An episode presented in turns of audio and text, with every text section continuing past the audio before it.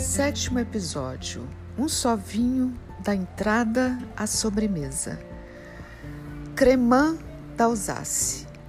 É um, um vinho espumante cremoso, frutado, é, ele é alegre, é típico da Alsácia e, como champanhe, é produzido por fermentação em garrafa. Esse vinho harmoniza muito bem com pratos é, com carnes brancas e aves. É, é um vinho bem interessante. Ah, de entrada, é um vinho que harmoniza com queijos frescos e esse espumante é muito interessante. É uma delícia e, e é um, um, ele também harmoniza com ovas de salmão, carpaccio de frutas frescas, é, é, queijos um pouco curado.